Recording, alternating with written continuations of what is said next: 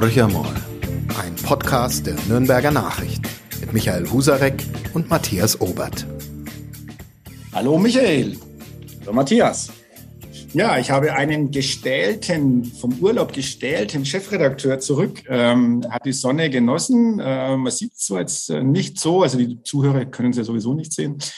Aber ich freue mich, dass er äh, zurück ist. Und wir haben auch gleich für unseren ersten Podcast nach seinem Urlaub einen besonderen Gast, äh, über den wir uns freuen, dass er sich die Zeit genommen hat. Es ist rund ein Jahr her, dass der Oberbürgermeister der Stadt Nürnberg, Markus König, bei uns im Podcast zu Gast war. Jetzt ist er wieder da. Als äh, wir mit seinem äh, Vorzimmer vor drei, vier Wochen den Termin ausgemacht haben, ähm, ja, da haben wir gedacht, wir können über lauter schöne Dinge reden. Corona neigt sich dem Ende zu. Ähm, Nürnberg, Nürnberg auf dem aufsteigenden Ast und der Oberbürgermeister kann sich außen wieder viel mehr sehen lassen, mit Menschen zusammenkommen, als das vielleicht bislang die Möglichkeit war. Jetzt müssen wir, glaube ich, am Anfang über ein Thema sprechen, was uns alle sehr bedrückt und was uns auch sehr mitnimmt. Das ist der Angriffskrieg Russlands auf die Ukraine und äh, schwer betroffen die Nürnberger Partnerstadt Charkiw. Herr König, wie sehen Sie die Situation? Wie sind die Kontakte? Was kann man tun? Also erstmal danke für die Einladung, Herr Obert, Herr Husarek. Ich freue mich natürlich und ich stelle schon auch eins fest, wenn ich den Podcast ja auch immer verfolge. Ihr habt nur hochkarätige Gäste eingeladen. Ja, und ähm, es ist immer auch spannend. Ähm, ja, die Ereignisse, die wir jetzt, und da komme ich gerne auch auf die Frage jetzt zu, die wir jetzt haben, die ist wirklich dramatisch. Sie haben es in der Anmoderation geschildert. Wir haben seit zwei Jahren die Corona-Krise, die uns ja immer noch beschäftigt und sind jetzt von der Krise in die Katastrophe gekommen, dass wir jetzt schon auch, ähm, sage ich mal, insgesamt die Welt ähm, schon im, im Erschüttern ist. Ja? Und ähm, wenn ich die Bilder von Charkiw sehe, unsere Partnerstadt, das letzte Mal war ich 2019 in Charkiw, ähm, habe damals ähm, mich mit dem Bürgermeister getroffen, noch in meiner alten Funktion als ähm, Vorsitzender der Fraktion der CSU und bin damals auch ähm, den ja, Friedensmarathon mitgelaufen in Kharkiv. Habe Bilder gemacht ähm, beim Laufen mit ähm, einer ja, jubelnden Menschenmenge. Mit ähm, ja, also es war, es ist eine Stadt, die pulsierend ist, 1,4 Millionen Einwohner, viele Studenten. Wir sind am Abend in Bars fortgegangen. Also das ist so, das war eine, eine Stadt im Aufbruch zu spüren, ja. Und wenn man jetzt die Bilder anschaut, im Bombenhagel, Menschen sitzen in Luftschutzkellern. Ähm, wir haben noch Kontakt teilweise zu den Verantwortlichen. Die sitzen meistens, wenn natürlich tagsüber die Angriffe sind, in dem Luftschutzraum auch im Rathaus und gehen dann manchmal hoch und äh, versuchen halt die ein oder anderen Verwaltungstätigkeiten noch zu erledigen es ist, ähm, ja, das ist es grausam und die, die sich das gar nicht, also wir haben, wir können uns Krieg nicht vorstellen. Wir sind in einer friedlichen Welt aufgewachsen und das siehst du jetzt und du siehst die Menschen, die bei uns ankommen. Und ich habe mit manchen schon gesprochen, das ist dramatisch, weil die Kinder traumatisiert sind, ähm, haben ihre Väter drüben gelassen. Klar, die wollen kämpfen, die kämpfen für ihre junge Demokratie, die kämpfen für die Freiheit, die wir noch in Deutschland haben und versuchen alles zu verteidigen, was geht. Da, da ziehe ich auch mal den Hut davor. Aber das ist grausam, was wir jetzt sehen. Und ich glaube, unser Auftrag als Stadt ist, zu helfen, was, wie es nur geht. Wir haben sehr schnell reagiert als Stadt. Wir sind sehr schnell auch äh, mit dem Heiliggeist an den Start gegangen, weil ich schon festgestellt habe, da ist viel Beratungsbedarf da, auch bei den Menschen, die ankommen, auch, auch bei den Nürnbergerinnen und Nürnbergern ist viel Beratung da. Was kann ich tun? Wie kann ich helfen? Und wir sind natürlich dabei, mit unserem Partnerschaftsverein Scharkiv Nürnberg auch wirklich Scharkiv zu helfen. Aktuell, das kann ich auch sagen, ich habe heute telefoniert mit äh, der Bahn. Kaum zu glauben, dass es in diesem Bombenhagel überhaupt noch Verbindungen gibt, aber die Bahn hat mir versichert, sie haben eine Verbindung, auch eine Zugverbindung mit Kharkiv und es funktioniert noch. Und ähm, ich habe heute mit der Bahn ausgemacht, dass ähm, die Bahn uns einen Zug spendiert mit Anhängern nach Kharkiv. Die Transportkosten übernimmt die Bahn. Und wir organisieren gerade alles, äh, was man in Kharkiv braucht. Ähm, und da habe ich auch mit dem OB schon auch gesprochen und äh, die haben uns eine Liste geschickt und wir werden versuchen, das jetzt mit dem Zug durch den Bombenhagel zu bekommen, dass wir den Menschen vor Ort helfen können, die unglaublich leiden. In den Luftschutzkellern in einer zerbombten Stadt, aber wir wollen helfen und das ist, glaube ich, auch der Auftrag. Wenn man Partner ist, dann ist es wie in einer Ehe, in guten wie in schlechten Zeiten und wir helfen und wir halten zusammen. Waren jetzt sehr bewegende Worte, Herr König, die auch ähm, ja, die Dramatik der Situation ähm, sehr, sehr gut vermitteln, wie ich fand. Ähm, wenn man sich das so anschaut, Sie haben das gesagt, ähm, wir kennen das ja gar nicht, wir sind im Frieden aufgewachsen, das trifft uns allen, auch die Herren im fortgeschrittenen Alter hier im ähm, Podcast, den Kollegen Robert und mich, ähm, aber auch Sie als Oberbürgermeister. Jetzt ist es so, dass bei uns ja, ich sage jetzt mal, alle Dämme bezüglich Zivilschutz und ähnlichen Dingen gebrochen sind. Es, es, es, gibt keine Bunker mehr. Ich will jetzt kein Drama herbeireden, aber äh, muss man bei solchen Sachen als Stadtoberhaupt äh, umdenken? Gerät man da ins Grübeln? Angriffskrieg war völlig unvorstellbar. Jetzt äh, erleben wir gerade, wie ein Land das andere angreift, weil ein Präsident glaubt, dass er sich dieses Land einverleiben will. Also wenn man das ein bisschen weiterdenkt über die Partnerschaft hinaus, wo Nürnberg sich, glaube ich, wirklich vorbildlich verhält, äh, ändert es irgendwas an der Aufgabe eines Kommunalpolitikers oder sagen Sie, nee, das ist dann schon Thema im Bundestag oder wo auch immer? Nochmal, wir sind gewählt worden, um den Menschen zu dienen, um Menschen zu schützen. Ähm, und das ist unser Auftrag auf allen Ebenen. In der kommunalen Ebene es zu tun, auf der Landes- und in der Bundes- und auf der Europaebene. Und ja, ich gebe Ihnen recht. Ähm, ich habe eigentlich mit dem Thema überhaupt nicht gerechnet, dass es zum Thema werden kann, dass so eine Weltordnung ins Wanken gerät. Und ich habe, ähm, wie das in der Ukraine das die ersten Tage war, muss man dazu sagen, dass ich vor circa acht, neun Wochen ein Schreiben bekommen habe von verschiedenen Bundesministerien, da ging es nämlich um den Bevölkerungs- und Zivilschutz, dass die letzten Überbleibsel dessen jetzt sozusagen, ähm, bitte räumen Sie das auf, ähm, wir brauchen das nicht mehr. Ähm, und sozusagen, wir haben sie in unsere Obhut bekommen, die Mietverträge wurden gekündigt, also das ist alles aufgelöst worden. Das war wirklich vor acht Wochen. Und ich habe mir dann nach vier, fünf Tagen Krieg in der Ukraine das auch diese Frage mir gestellt und habe das in einer kleinen Runde in der Stadtverwaltung mal gefragt und gesagt, können wir bitte mal eine Aufstellung haben, haben wir überhaupt noch Luftschutzkeller? Haben wir überhaupt noch Räume? Und ähm, ich habe es kaum ausgesprochen und das war am Samstag in einer Schalte und am Montag habe ich dann die ersten Bürgeranfragen gehabt, wo sich Bürger ähm, an uns gewendet haben, auch über das Bürgertelefon und mit der Frage, wo kann ich mich hinwenden im Ernstfall? Wo sind denn unsere Luftschutzkeller? Und da habe ich mir gedacht, wie schnell holt uns das alles ein? Also ähm, eine groteske Frage in einer Runde und zwei Tage später zu Recht fragt der Bürger, wo kann ich mich hinwenden? Fakt ist eins, es gibt nichts. Also man hat alles aufgelöst. Man hat ähm, nach dem Kalten Krieg Anfang ähm, der 90er Jahre dann alles langsam abgebaut ähm, das ist alles, äh, hat einen musealen Charakter. Also das ist ein Museum, was wir haben. Das sind ähm, alte Luft, Luftfilter eingebaut. Also das kann man gar nicht mehr ähm, reaktivieren oder äh, aktivieren, weil das sind Dinge, die gibt's gar nicht mehr. Also ich kann gar nicht mehr das nachbestellen, weil diese Gerätschaften, um das Ganze in Betrieb zu nehmen, ist zu alt. Es gibt jetzt eine Bewegung. Ich habe, habe im Bayerischen und im Deutschen Städtetag auch diese Frage gestellt. Ich habe das Bundesministerium, was mich vor acht, neun Wochen angeschrieben hat, um zu erklären, jetzt brauchen wir ja das gar nicht mehr und die letzten Dinge bitte rausräumen. Gibt jetzt natürlich eine Bewegung, was man jetzt macht und ob man da umdenkt. Ob in den 100 Milliarden, die ja für die Bundeswehr meines Erachtens zu Recht zur Verfügung gestellt werden, auch nochmal an das Thema Zivil- und Bevölkerungsschutz gedacht wird spannende Zeiten. Also wir haben hier in der Region, äh, betrifft ja nicht nur Nürnberg, auch ehemalige ähm, Notkrankenhäuser, die alle sozusagen äh, ja, demontiert wurden. Alles Dinge, über die man, glaube ich, neu nachdenken muss. Neu nachdenken, ähm, ein harter Bruch, aber ich versuche ihn trotzdem, ähm, muss man wahrscheinlich in Nürnberg auch über ein Thema, das als Gesetz galt, weil der Stadtrat sich mehrheitlich dafür ausgesprochen hat, ähm, unter Federführung des Oberbürgermeisters.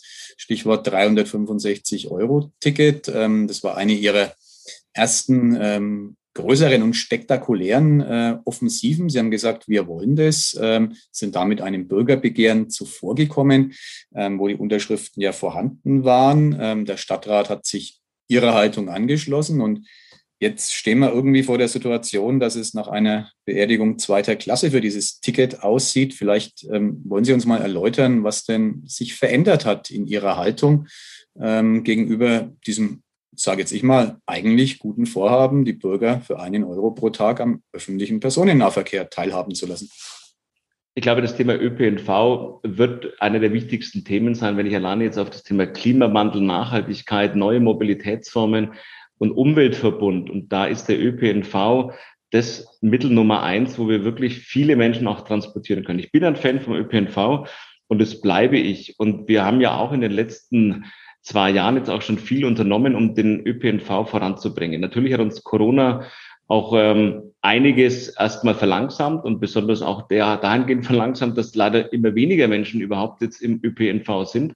Wir würden uns viel mehr Leute im ÖPNV wünschen, aber ich verstehe das auch, dass manche Angst haben im Moment aufgrund auch noch der Corona-Zeit.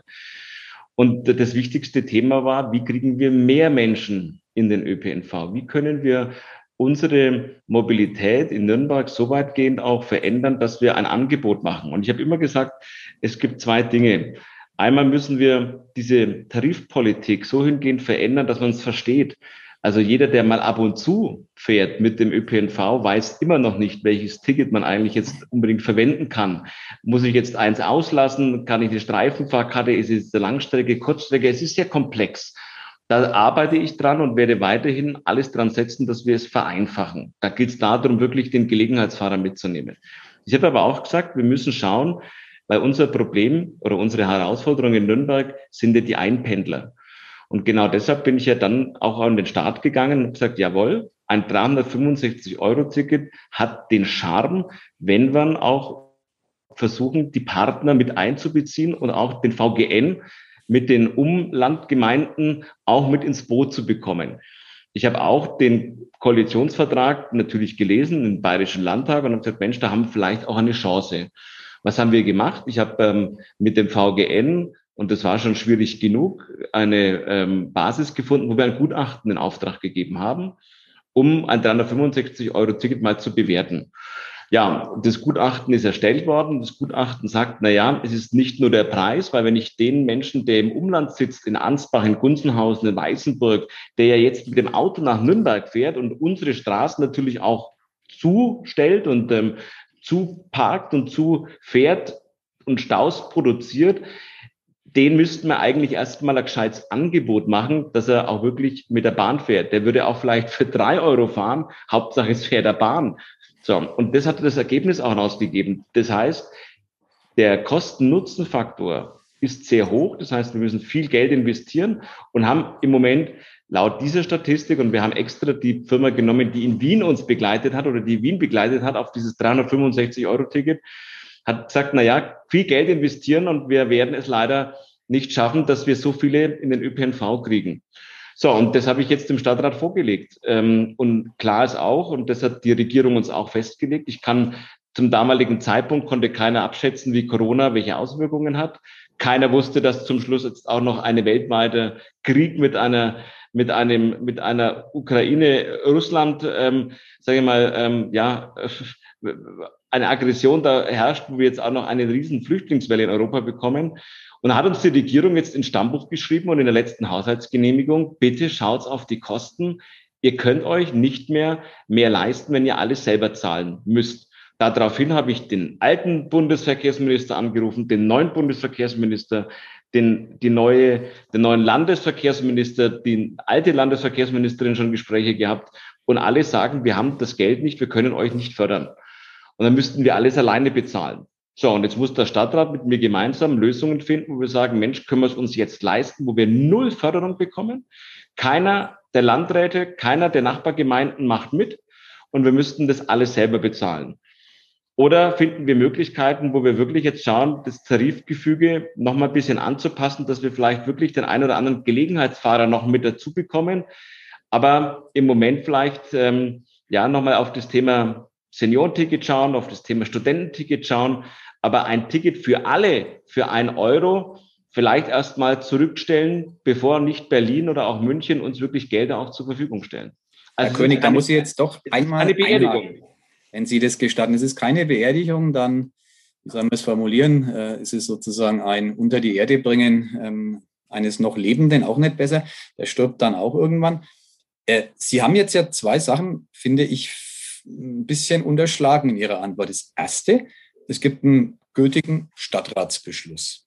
kann man sagen, den kann man über den Haufen werfen, aber ist jetzt nicht unbedingt ein Signet für die Verlässlichkeit der Kommunalpolitik. Okay, machen wir da mal einen Haken hin, das würden Sie in Kauf nehmen. Das Zweite, äh, Sie unterschlagen in der Antwort, die Sie jetzt gerade gegeben haben, ja auch den artikulierten Willen nicht weniger Menschen aus der Stadt, die unterschrieben haben, weil sie dieses Ticket wollten. Und es wäre ja zu einem Bürgerbegehren gekommen.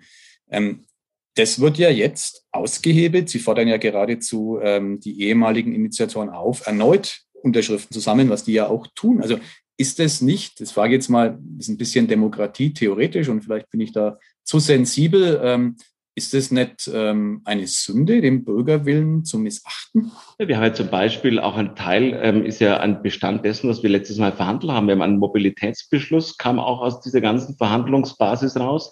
Wie stärken wir den, den, den Radverkehr? Wie stärken wir den Fußgänger? Wir haben zum Beispiel ein Sozialticket, was deutschlandweit einmalig ist. Und wir fahren für 15 Euro im Monat, für 15 Euro im Monat, für alle diejenigen, die einen Nürnberg-Pass haben, im Verbundgebiet.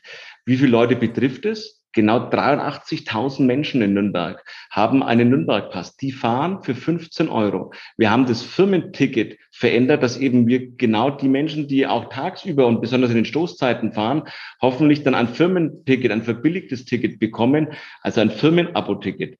Ähm, das ist richtig mit einem 365-Euro-Ticket, dass wir natürlich an den Start sind und die Bürger wollen das und wir müssen halt eine Entscheidung treffen es geht nur, wenn Geld da ist. Und ich habe auch immer gesagt, einen verkehrspolitischen Sinn ergibt es nur, und das habe ich in meinem Wahlkampf gesagt und das habe ich auch danach gesagt, wenn wir eigentlich die Nachbarn mit ins Boot bekommen.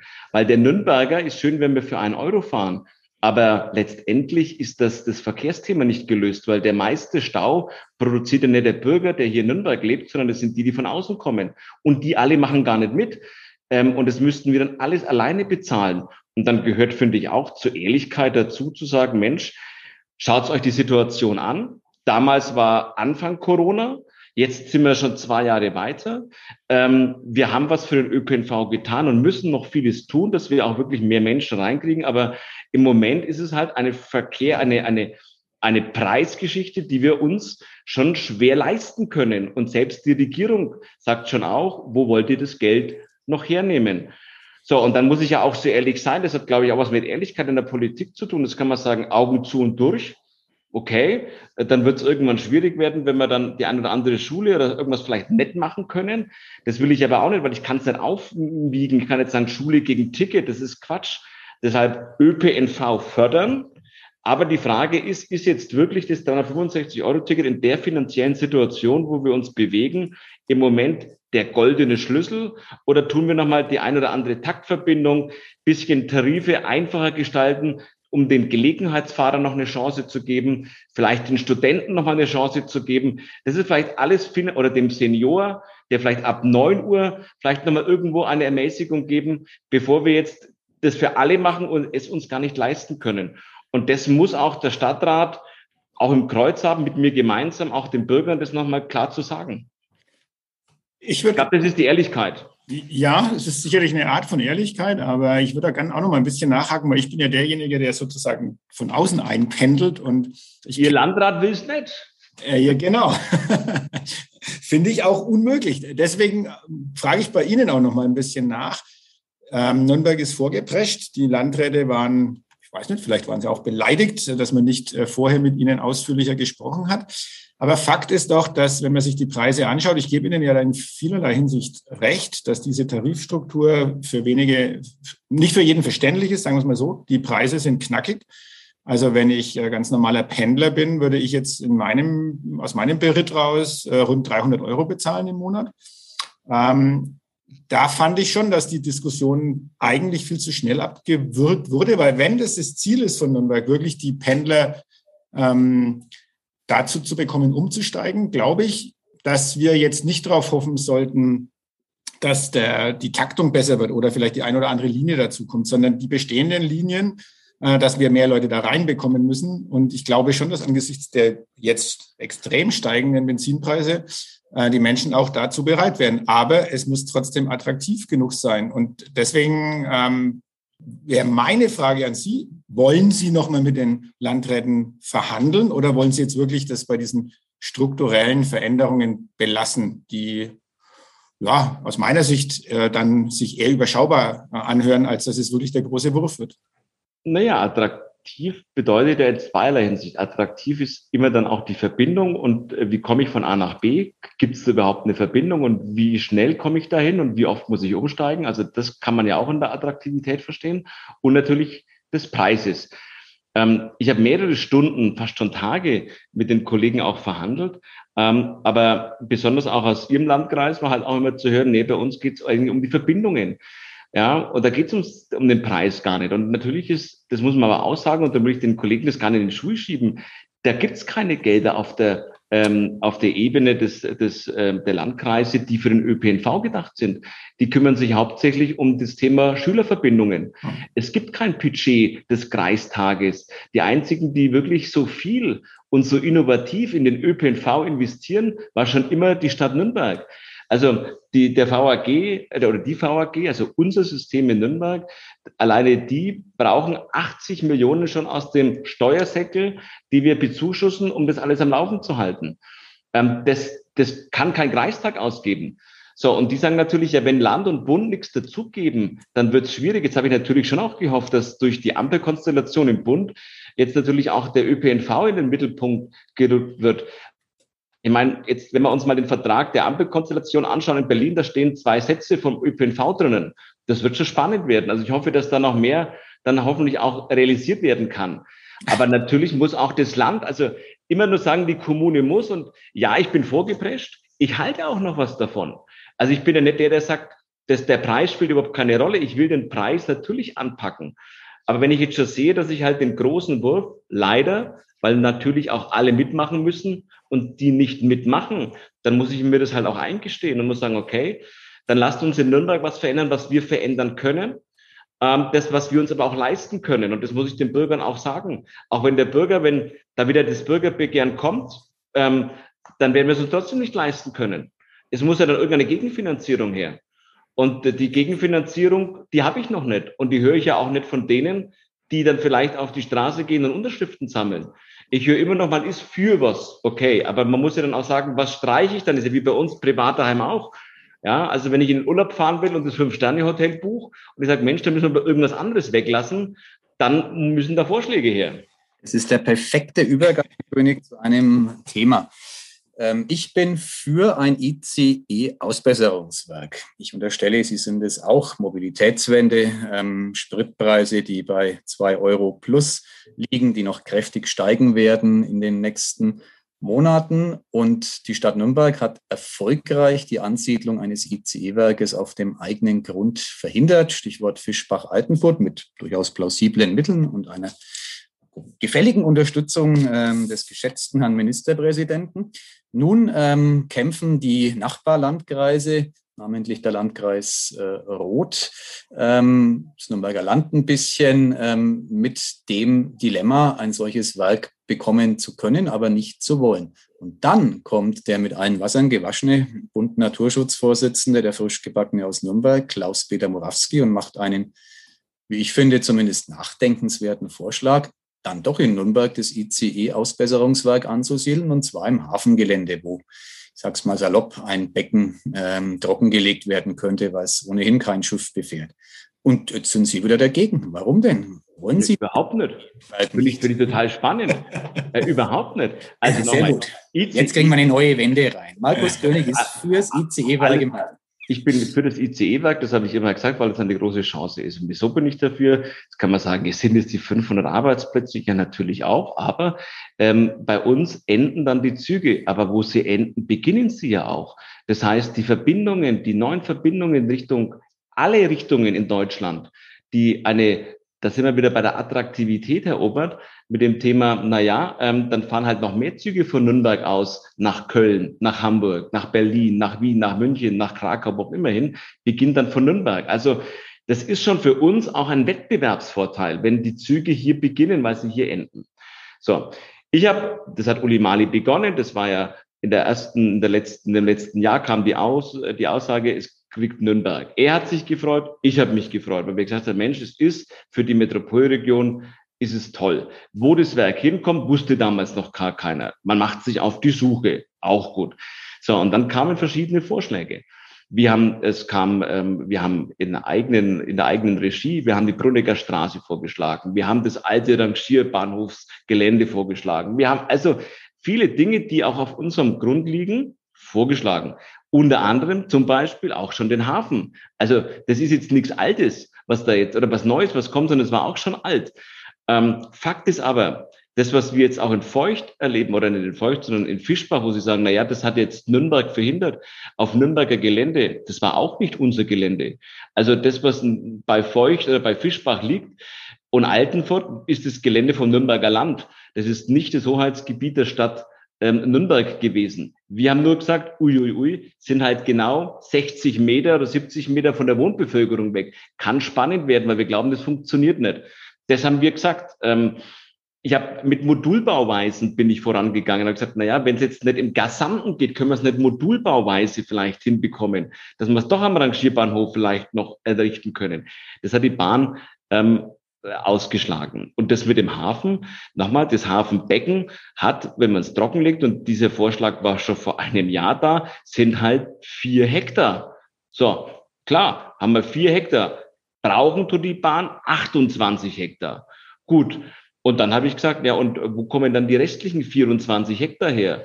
So, und jetzt gibt's halt einen Plan, wo wir dann halt jetzt halt genau drauf sehen, dass 25 oder 23 Betriebe weichen müssen. Ja, jetzt sind es die Betriebe, die wir jahrelang jetzt am Hafen angesiedelt haben, um das Güterverkehrszentrum, also die Logistikperle der Metropolregion in den Hafen zu verlegen, um sozusagen das mit Schiene, Lkw und mit Schiff hinzubekommen. Ja, der Wassergüterverkehr ist jetzt nicht mehr so stark, aber natürlich Schiene ist stark und Lkw ist stark. Und das wird am Hafen abgewickelt. Und die 23 Betriebe muss ich jetzt dann verlegen, weil das Gelände brauche ich ja, um sozusagen das ICE-Werk anzusiedeln. Es ist halt die Frage, wo kommen dann die 23 Betriebe unter und wo können wir dann das Güterverkehrszentrum, was ja für die ganze Metropolregion eine Bedeutung hat, dann neu aufbauen. Und das war vor einem Jahr schon nicht möglich, weil die vier Hektar, die wir gewinnen, wenn wir das Hafenbecken zuschütten, ja leider nicht ausreichen für dieses ICE-Werk. Und das ist das Problem. Und das habe ich Klaus-Peter Moraski auch gesagt. Ich finde es ja gut, dass die damit auch konstruktiv versuchen mitzuwirken. Ähm, da werden wir jetzt nochmal in die, in die Verhandlung gehen und auch nochmal Ihnen aufzeigen, welche Betriebe und das halt das Thema Güterverkehrszentrum dann zerstört wird. Und das kann ich nicht zulassen, weil dafür haben wir ja gekämpft, auch verkehrspolitisch, dass wir die LKWs aus den Gebieten rausnehmen, dass wir die am Hafen konzentrieren. Und ähm, das ist, glaube ich, ein Gewinn für ganz Nürnberg gewesen. Wenn wir jetzt das zerstören, dann haben wir gar nichts gewonnen. Das heißt, der Herr Morawski macht einen groben Rechenfehler, weil er hat uns im Podcast äh, vor rund zwei Wochen wunderbar vorgerechnet, dass es ähm, um deutlich weniger Betriebe nach seiner Rechenweise ging und deutlich mehr Hektar jetzt schon zur Verfügung stehen würden. Also sag mal, einer rechnet falsch, die Stadt, der ich das niemals unterstellen würde, oder dem Bund Naturschutz, dem es eigentlich auch nicht unterstellen würde. Das muss man doch irgendwie mal hinkriegen, dass man sich. Ne, darum habe ich ja Spitzen, ich habe halt schade gefunden, er hat eine Idee gehabt, ich habe das ja aufgenommen, ich habe das ja nie kommuniziert, er hat es dann irgendwann auch äh, veröffentlicht. Dann kam die Diskussion auf. Ähm, der Hafen, wir sind zu 19 Prozent beteiligt. Das ist ein äh, staatliches, ähm, hauptsächlich staatliches Unternehmen. Ich habe mit dem Hafen und mit Herrn Monaski und mit der Bahn das erste Gespräch gehabt. Wir haben jetzt ein zweites Gespräch, wo wir genau aufzeigen, dass es halt doch mehr Betriebe sind, weil natürlich ja ähm, 25 Gleisanlagen ja auch noch hinkommen müssen. Also das Ganze muss ja dann auch, ähm, die Züge müssen dann auch irgendwo auf Gleisen stehen, ähm, weil sie ja natürlich entweder gewaschen, repariert werden ähm, gewartet werden. Und das sind natürlich, das ist der Platz, also diese 28 Hektar ist ja nicht aus der Luft gegriffen, sondern das ist ja das, was die Bahn schon seit Beginn an ähm, eigentlich in ihrem ähm, in ihrer Beschreibung hat. Die sind ja sogar noch runtergekommen mit den Hektargrößen, was sie jetzt weniger brauchen. Aber 28, 29 Hektar sind's. Ja, und die kriege ich halt da nicht hin. So, und das wird Klaus-Peter Morawski auch erkennen. Da ist er ja auch, ähm, sage ich mal, sehr, sehr auch ähm, raffiniert, weil er war ja jahrelang in der Politik und sieht auch, dass das dann halt auch eine Gefahr fürs Güterverkehrszentrum ist. Und ich glaube, wir können jetzt nicht ein ICE-Werk schaffen und das Güterverkehrszentrum verlieren, weil dann hätten wir gar keinen Gewinn, sondern eher einen größeren Verlust. Dann bleibt die Frage, wohin damit?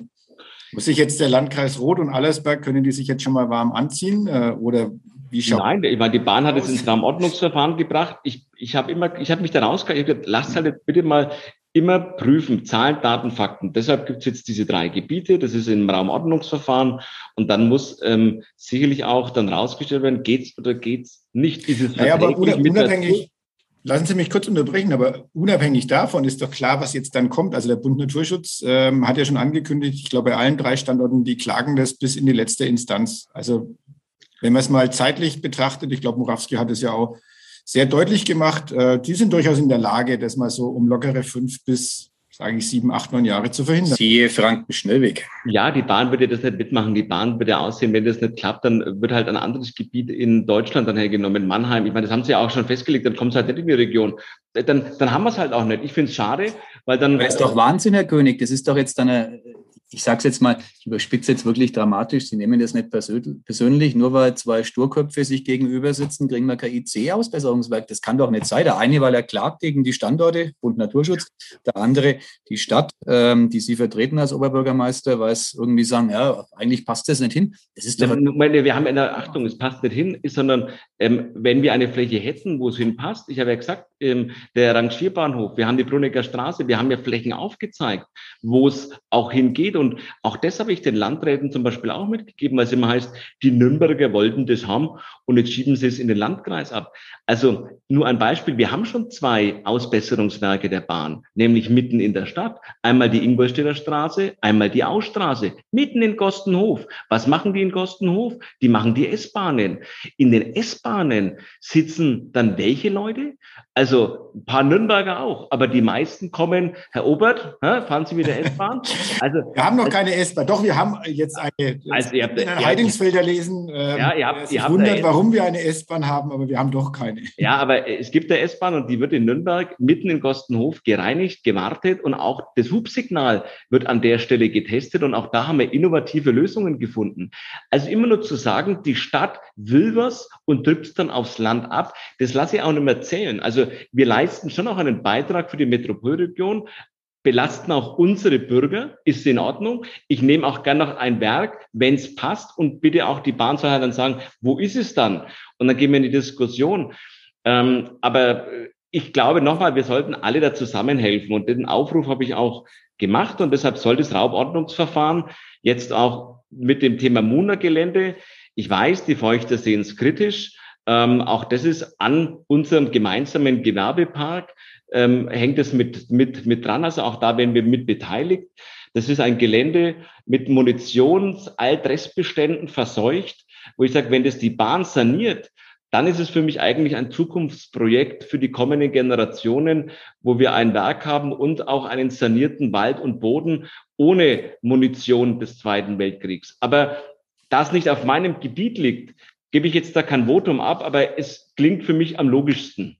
Das sieht der Feuchter Bürgermeister, Ihr Kollege, ganz anders. Auch den hatten wir dazu schon in diesem Podcast. Also wir sind irgendwie dann doch, wir verharren beim Thema Kirchturmdenken. Jetzt könnte ich fast sagen, Platz genug wäre im Innenhof der Kongresshalle. Eine elegante Überleitung zu einem anderen Thema. Da gibt es aber keine Schienenstränge für ein ICE-Werk. Aber, aber, es sind auch keine 28 Hektar. Sind auch keine 28 Hektar.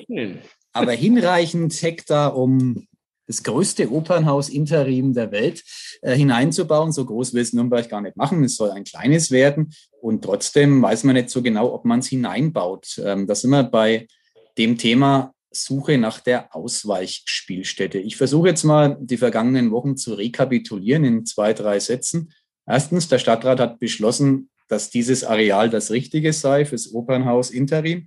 Zweitens, wo es genau hin soll, weiß kein Mensch. Drittens, äh, in jüngster Zeit schießen die Vorschläge nur so ins Kraut und es wird immer diffuser. Viertens, und damit bin ich dann auch fertig, warnen viele Menschen, äh, so langsam wird's knapp, übertreibt nicht mit eurer äh, diffusen Standortsuche. Wo stehen wir denn da, Herr König? Wird die Oper in Nürnberg 2025 eine Ausweichspielstätte haben? Wenn ja, wo? Also das muss sie haben, weil sonst haben wir keine Oper mehr. Das ist, was ist dieses Faktum?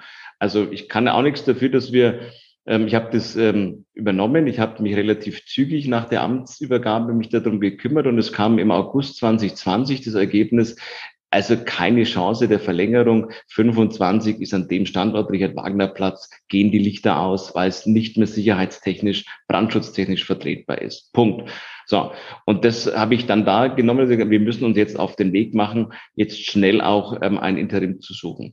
Wir haben eine Interessensbekundung gemacht. Ähm, Uli Mali, der hat immer gesagt, Mensch, wo ist denn die raue Halle? Wir brauchen eine raue Halle, die müssen wir finden. So, dann haben wir ein Interessensbekundenverfahren gemacht mit allen Hallen, die in Nürnberg bei uns sind, die bei fremden Dritten sind und haben uns alle angesehen. Und da kam eigentlich nichts dabei raus. Also alle haben nicht gepasst, es hat nicht funktioniert. Wir haben, und da bin ich auch dankbar, sehr schnell ein Raumprogramm aufgestellt. Also wir brauchen jetzt zwei Raumprogramme. Einmal ein Raumprogramm Richard Wagner Platz, wie soll dann die Oper der Zukunft aussehen? Und wir brauchen ein Raumprogramm, wie kann ein Interim aussehen? Wie viele Räume brauchen wir? Das haben wir innerhalb von kürzester Zeit, hat die Verwaltung mit dem Theater das aufgestellt. So, und dann kam irgendwann die Idee, die wir ja auch gemeinschaftlich in der in dem Rahmen der Kulturhauptstadtbewerbung auch mit aufgenommen haben, kann man aus dem Torso, kann man aus der Kongresshalle ein Ort auch der Kultur machen. Nicht nur ein Ort der Erinnerungskultur, sondern auch ein Ort für die Kultur, für alle Arten von Kultur. So, und da haben wir eigentlich eine Bestätigung bekommen, weil da haben wir auch ein einstimmiges Signal im Stadtrat bekommen, damals bei der Kulturhauptstadtbewerbung, ja, die Kongresshalle ist auch ein Ort der Kultur. Das waren mit fast drei Seiten im Pitchbook, also mit dem Bewerbungsprogramm verbunden. So, und dann habe ich gesagt, das ist doch am nachhaltigsten. Wenn wir da jetzt sowieso schon Geld in die Hand nehmen wollen, dann doch bitte in ein Gebäude, was uns gehört, was auch tatsächlich dann auch bleibt. Also und nicht irgendwo einem Privatinvestor jetzt noch mit Millionen von Beträgen dann eine Miete vereinbaren, die dann danach eigentlich für uns nicht benutzbar ist, wenn die Oper rausgeht. Und jetzt sind wir so weit, dass wir gesagt haben, der größte Teil des Operninterims kommt im Torso unter. Also das heißt, insgesamt 14.700 Quadratmeter ist der Raumbedarf eines Interims. 11.000 Quadratmeter kriegen wir im Torso unter. Das heißt, der größte Teil wird im Torso abgebildet, also in dem Bestandsgebäude. Und 4.000 Quadratmeter ist der Aufführungsort. Also da, wo der Mensch hingeht und sagt, Mensch, jetzt schaue ich mir das Ballett an oder ich schaue mir die Oper an oder die Operette. Und das ist der Aufführungssaal. Und nur um den geht's. Es geht jetzt darum, der Aufführungssaal sollte jetzt innen drinnen, also in dem, sage ich mal, Halbrunden stattfinden, was der Innenhof ist, oder außen irgendwo angedockt. Meine persönliche Meinung ist, ich würde es innen machen, weil auch die Laufwege natürlich anders sind, weil in dem Torso ist die ist, ist ähm, die Bühnenbildnerin, da ist, ähm, da wird geschminkt, da wird die Aufführung vorbereitet. Dann muss ja irgendwo der Schauspieler, muss ja dann dann auch in den Aufführungssaal kommen. Wenn der dann erst in der Buslinie einsteigen muss, um mit dem Bus irgendwo hinzufahren, wird es nicht mehr praktikabel, glaube ich. Und deshalb ist es in der Nähe dieses Torsos, glaube ich, wichtig und auch in der Nähe dieser, dieses Interims. Nachhaltig ist es. Geld müssen wir in die Hand nehmen. Und die Räume, die im Torso dann stehen, aber auch dieser Aufführungssaal wird meines Erachtens bleiben. Und die Idee dahinter ist ja, dass wir dann das danach, wenn die Oper wieder am Richard Wagner Platz ist, sondern auch der Beschluss hatte der Stadtrat gefasst, bleibt es für die Kulturszene. Dann kann das für alle, alle genutzt werden, die was brauchen. Und das ist der Sinn der Sache. Und das finde ich Herr nachhaltig, König. Steuergelder richtig investiert. Das ist alles sehr plausibel, wenn es nicht so wäre, ähm, dass die Stadt Nürnberg einfach nicht in die Puschen kommt, die Kommunalpolitik der Stadt Nürnberg. Ich zitiere mal sinngemäß den ähm, obersten bayerischen Denkmalschützer, der gestern im Interview mit einem Kollegen ähm, von unserem Haus gesagt hat, naja, wenn die Stadt mal einen konkreten Vorschlag macht, könnte ich mich auch dazu äußern. Ähm, wie, wie ist denn das zu bewerten, dass von Seiten der Stadt Nürnberg, die ja, Sie haben das gerade sehr eindrücklich geschildert, signifikantes Interesse haben muss, dass die Oper 2025 hier spielen kann, im Jahr 2022 im Frühjahr, kein praktikabler im Sinne von überhaupt verwertbarer Vorschlag äh, beim Denkmalschutz liegt. Ja, also nochmal, wir haben äh, im Dezember 2021 hat der Stadtrat beschlossen, wir wollen Kongresshalle. Davor konnte ich nicht einmal was planen. Also wir haben ein Raumprogramm entworfen. Wir haben Menschen mitgenommen. Wir haben World Cafés organisiert und Bürger befragt. Also das, auch, auch die internationale Bühne sagt, es wäre toll, an diesem Standort auch nochmal das Thema Unkultur mit Kultur zu besetzen. Das war die erste Diskussion. Dann haben wir im Dezember, das war vor drei Monaten, vor zwei Monaten, haben wir ein Okay bekommen, also macht mal weiter mit der Kongresshalle. Jetzt haben wir in den letzten Wochen alle Planungen so weit, dass wir in die Ausschreibung gehen. Das heißt, wir werden vor der Sommerpause, also vor August, muss eine Entscheidung getroffen werden, wo kommt mit welchem Plan des, der Aufführungsort hin, in oder außen dran. So, und das wird diskutiert. Aber der Plan muss ja erstmal entworfen werden. Und wir haben gesagt, wir werden einen Architekten gleichzeitig mit einer Baufirma zusammenlegen und das wird auch die Ausschreibung werden, weil wir machen jetzt nicht einmal Architekten, dann kommen tolle Pläne, kann sich keiner vielleicht zum Schluss leisten, keiner kann es ausführen, sondern das, was wir jetzt tun, ist eine Ausschreibung, Architekt mit gleichzeitig Baufirma gekoppelt. So, und das äh, gibt es verschiedene Vorschläge. Wir werden eine internationale Jury besetzen und dann muss mit dem Stadtrat gemeinsam vor der Sommerpause die Pläne, die dann existieren, die werden relativ zügig dann da sein, weil die Ausschreibung geht jetzt raus, spätestens in den nächsten zwei, drei Wochen. Und dann ähm, wird geplant und dann kommen die Pläne. Dann muss entschieden werden, innen oder außen. Punkt. Also da sind wir im, im Zeitkorridor, alles natürlich sehr zeiteng, das Korsett ist eng gefasst, aber wir haben auch erst im Dezember einen Beschluss bekommen vom Stadtrat. Und jetzt sind wir zwei Monate später eigentlich in der Ausschreibung fertig dann kommen die Pläne und vor der Sommerpause muss der Beschluss gefasst werden. Wir sind noch im Zeitplan. Sehr spannend. Wir lassen es auf uns zukommen und ich äh, bin davon überzeugt, dass Michael Husarek das Projekt äh, sehr, sehr intensiv begleiten wird. Ähm, ja, wir, wir hätten vielleicht noch ein Thema, ähm, das auch der Michael Husarek ähm, auch schon immer intensiv begleitet hat, den Frankenschnellweg. Vielleicht auch noch zwei, drei Sätze dazu. Auch da hatte der Herr Morawski äh, nochmal ein bisschen nachgelegt und begründet, warum er der Ansicht ist, dass es ein Dino-Projekt ist. Ähm, und Michael Husarek konnte sich das Lob abholen, dass er seine Meinung geändert hat. Ähm, jetzt können Sie ihm sagen, Herr König, ob Sie auch ähm, vielleicht irgendwann umschwenken oder dem Herrn Husarek vorwerfen, dass er da vielleicht falsch liegt, wenn es um den kreuzungsfreien Ausbau des Frankenschnellwegs geht. Ich habe mich schon gefreut, weil der Vorschlag von Klaus-Peter Moraski war ja ähm, mit einem Beispiel, glaube ich, Berlin hat er genommen und hat gesagt, wir müssen große Straßen überbauen. Glückwunsch, das mhm. ist der mhm. Frankenschnellweg. Ja, also jetzt ist eigentlich sensationell, jetzt sind wir eigentlich ähm, auf dem richtigen Weg, weil wir den Frankenschnellweg überbauen, aber jetzt nicht mit Wohnbebauung, sondern wir wollen sie wirklich begrünen. Und nochmal, die Diskussion ist wirklich uralt. Das Ding müssen wir halt jetzt irgendwann richten. So, und wir haben jetzt jahrelang Pläne entworfen, da wurde gegen geklagt und da sind wir im Klageverfahren. Ich hätte, ich hätte mich gefreut, wenn wir eine Möglichkeit gefunden hätten, mit dem Bund Naturschutz eine Lösung zu finden. Die haben wir jetzt nicht gefunden. Der Bund Naturschutz hat es ausgeschlagen. Jetzt wird das Gericht entscheiden, ja oder nein. Und dann geht das Thema die finanzielle Form. Also ich habe das letzte Mal auch gesagt, es ist jetzt die Justitia dran, eine Entscheidung zu treffen. Und nach der Justitia muss die Bavaria dann auch uns mitgeben, wie viel Geld kommt aus München, dass wir das auch tatsächlich dann auch umsetzen können. So. Und es ist für mich nicht ein Verkehrsprojekt, sondern es ist eine, ein Stadtprojekt, eine, eine, ein Stadtbau, ein Planungsprojekt, wo wir Verbindungen schaffen zwischen Stadtteile, mehr Grün, mehr Spielplätze, mehr Fahrradwege und unten drunter sollen die Autos am besten durchfahren. Wunderbar.